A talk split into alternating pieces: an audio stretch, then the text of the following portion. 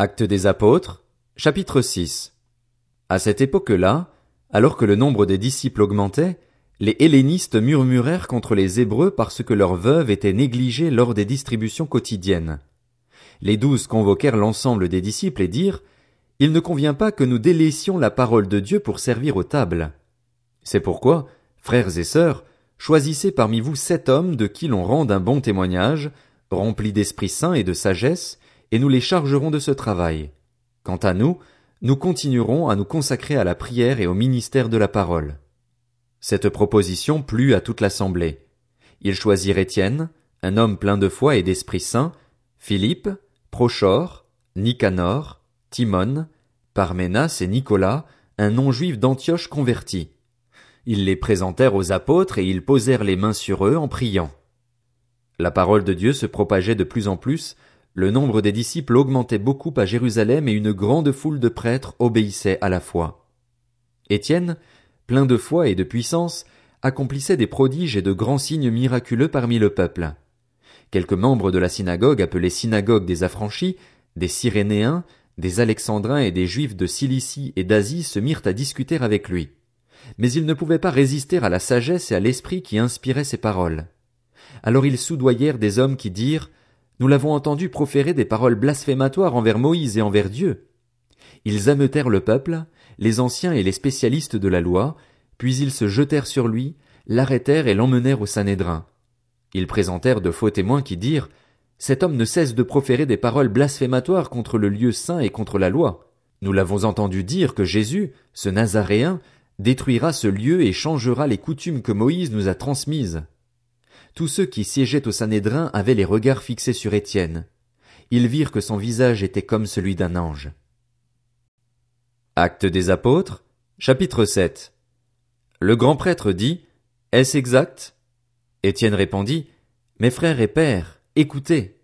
Le Dieu de gloire est apparu à notre ancêtre Abraham lorsqu'il était en Mésopotamie, avant qu'il ne s'installe à Charan, et lui a dit, Quitte ton pays et ta famille et va dans le pays que je te montrerai.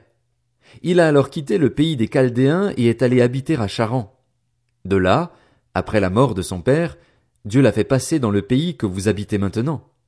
Il ne lui a donné aucun héritage dans ce pays, pas même de quoi poser le pied, mais il a promis de lui en donner la possession ainsi qu'à sa descendance après lui, alors même qu'il n'avait pas d'enfant. Voici ce que Dieu a dit. Ses descendants séjourneront dans un pays étranger. On les réduira en esclavage et on les maltraitera pendant quatre cents ans. Cependant, la nation dont ils seront esclaves, c'est moi-même qui la jugerai, dit Dieu. Après cela, ils sortiront et ils me serviront dans ce lieu-ci.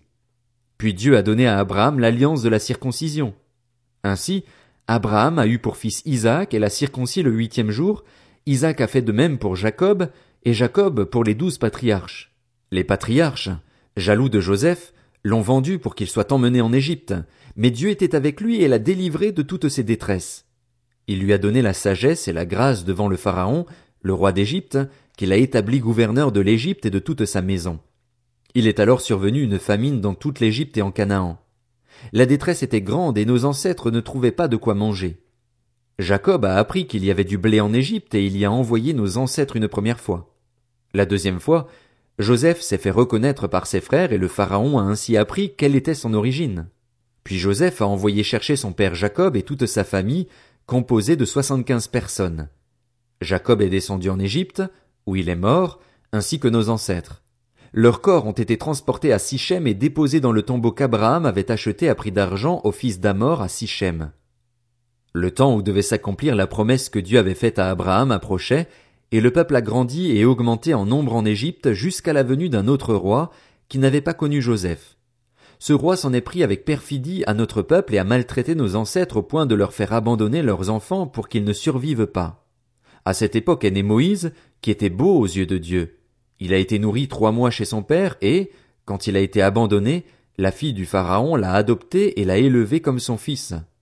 Moïse a été formé avec toute la sagesse des Égyptiens. Il était puissant en parole et en actes.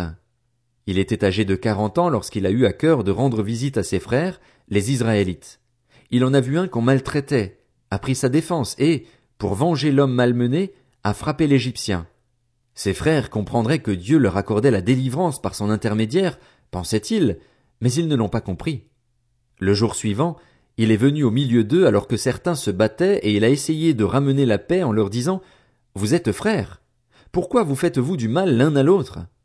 Mais celui qui maltraitait son prochain l'a repoussé en disant Qui t'a établi chef et juge sur nous? Veux-tu me tuer comme tu as tué l'Égyptien hier? À cette parole, Moïse a pris la fuite et est allé habiter dans le pays de Madian, où il a eu deux fils.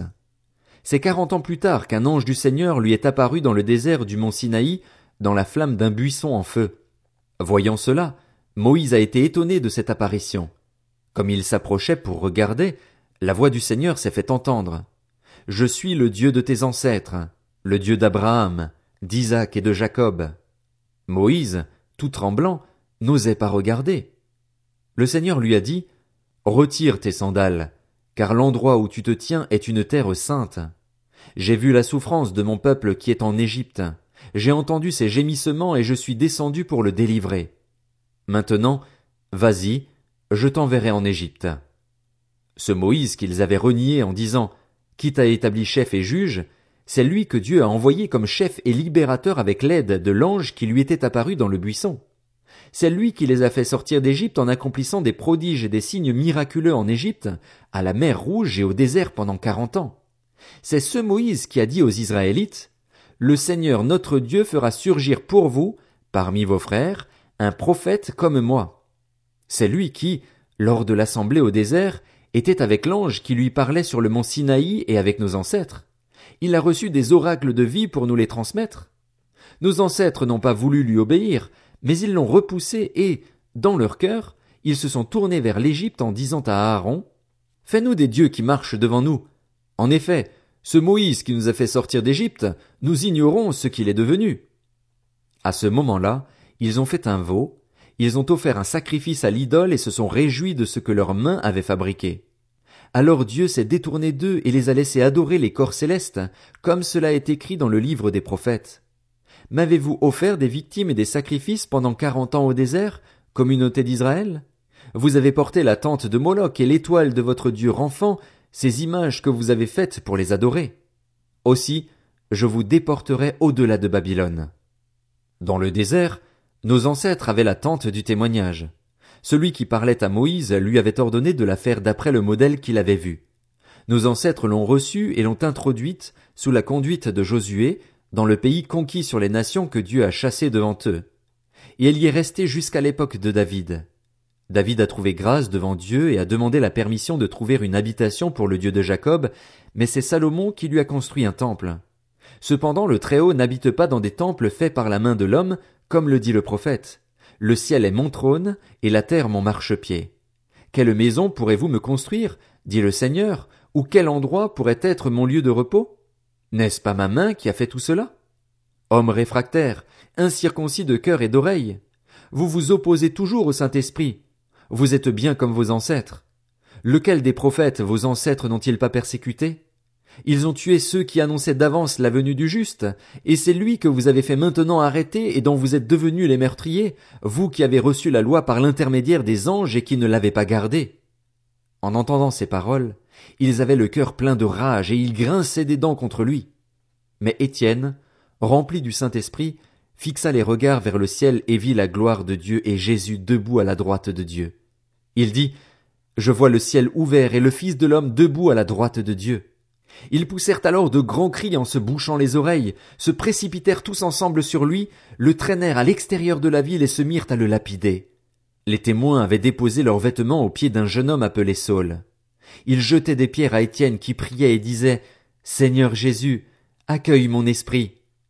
Puis il se mit à genoux et s'écria d'une voix forte, Seigneur, ne les charge pas de ce péché. Après avoir dit cela, il s'endormit.